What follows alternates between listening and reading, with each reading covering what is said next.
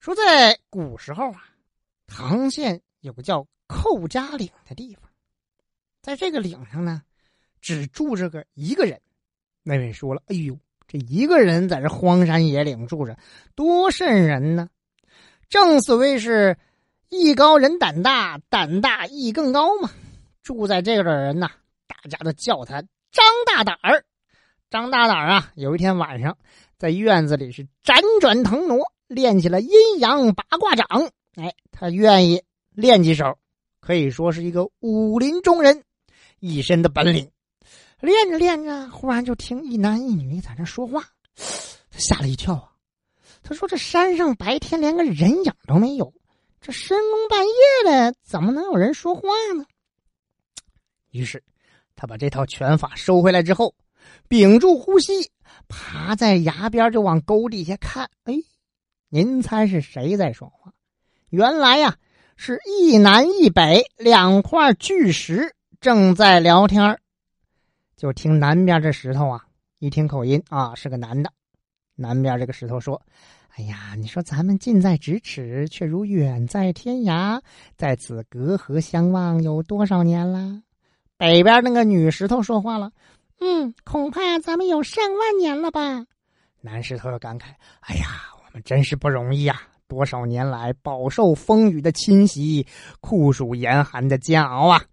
女石头也有同感呐。是呀，咱们多少年要采日月之精华，得天地之灵气，才能修成正果，位列仙班。现在呀，刚能开口说话。男石头也说了：“哎呀，咱们相思相恋，不能相会，不知何时才能共结连理呀！”哎呀，咱们耐心等待吧。只要咱们谨守天规，勤于职守，玉帝会开恩的。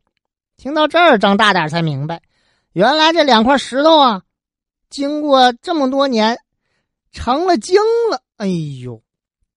但是张大本怕让人发现了，悄悄就回去睡觉了。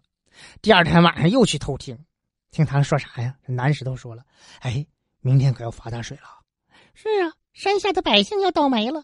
哎呀，这可是天意呀，天命难违呀！张大胆听到这儿可着急了啊！发大水，我爸我妈就在山底下住着呢，赶紧吧，连夜下山通知爹妈和其他几户人家收拾东西，快跑吧，搬到附近山上住吧，马上发大水了。果然，他们刚搬走，这天刚亮，一阵乌云飘来，咔，就下起了瓢泼大雨。紧接着引发了一场洪水，翻着一丈多高的浪头啊，这水就冲下去了，把山下的几户人家是冲得无影无踪。这预言真是实现了。于是张大胆是每天晚上都跑去偷听这俩石头说话，每晚都能得到一些最新的消息，比如说今年种什么庄稼好啊，谁家会有喜事啊，谁家会有丧事啊，等等等等。哎，过后一验证都特准。忽然有一天晚上。南石头说：“哎，咱们宝贝藏哪儿了？放心吧，在我肚子里藏着呢。哎，告诉你啊，这可是无价之宝，人家玉皇大帝托咱保管这宝贝，可是对咱们的考验呢。这玩意儿要丢了，那咱俩小命嘛难保。这事儿就你知我知，万无一失。”张大胆听了之后也没上心，他也不是那么爱财之人，是吧？不过张大胆这人呐，有个优点，为人仗义。啊，但是呢，也有个缺点，就好喝点几杯酒下肚，这嘴上就没把门的了，这不是吗？有一天，他到城外赶集，碰了一个从南方来的生意人。这南方的生意人呐，嘴上跟抹蜜了似的。一看这张大胆，哎呀，大侠大侠，哎呀，我能认识大侠，三生有幸啊！大侠肯赏光的话，咱们小酌几杯如何？张大胆正好馋的够呛，想喝点。于是就半推半就，被人家拉进了一个小酒馆。二人是推杯换盏呐，猜拳行令，只喝得天昏地暗，没少整。这南方的生意人嘴上像抹了蜜似的，连吹带捧啊！张大侠，你武功盖世啊！你这个真是真汉子呀！你真豪爽啊！你真是真英雄啊！你当今武林霸主啊！等等等，哎，这高帽子呼呼就往上盖呀！这人呐，都愿意听好听的。谁不愿意听几句奉承话啊？是不是？尤其像张大胆这样练了一身武艺、行侠仗义的，更愿意听这些话了。哎呀，一听哟，人家说我武林霸主，说我武功好，哎，嘴里头说哎哪里哪里怎么的，其实心里早高兴够呛。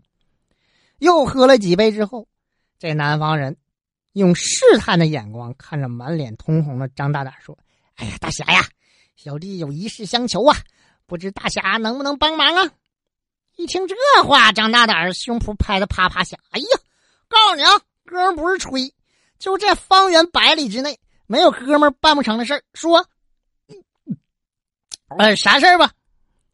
看着张大胆喝差不多了，这南方人就说了：“哎呀，大哥呀，我听说你们北方这一带有不少宝贝呀，能不能让小弟一饱眼福啊？”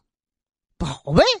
张大胆一听这个，眼珠一转，脱口而出。哎呀，你还找什么宝贝呀？我告诉你，就在那个寇家岭下面那个大石头里，那就藏着个大宝贝。嗯，说完了，醉醺醺回家，一觉睡到大半夜。醒来之后，他寻思接着去听听俩石头说啥吧。可是，一直趴到天亮，一点动静都没有呢，感觉不对劲儿，又下沟里去看看这石头。哎呦，只见那个母石头上有一个大圆洞，让人凿了个圆洞。这才先想起，哎呀，昨天我喝酒时候把这事儿给漏出去了，赶紧去找那个南方的生意人，那还哪儿找？哎呦，张大胆后悔哟，说你说我真是喝酒误事，我这嘴咋就没把门的呀？后来这才知道啊，这石头里那个宝贝丢了之后，这玉皇大帝非常震怒。后调查得知，原来是两个石精啊，经常泄露天机。你说没事晚上你俩瞎唠啥嗑？让人都听见了吧？违反了天条啊！玉帝大怒之下，命令天兵天将把这两个石精的精魂呢，给拿回天庭受审。只可怜这两个石头精多年修炼而成的正骨，被张大胆儿是毁于一旦呐！如今。两块巨石还搁那隔水相望，其状如泣如诉可惜再也不能开口讲话了。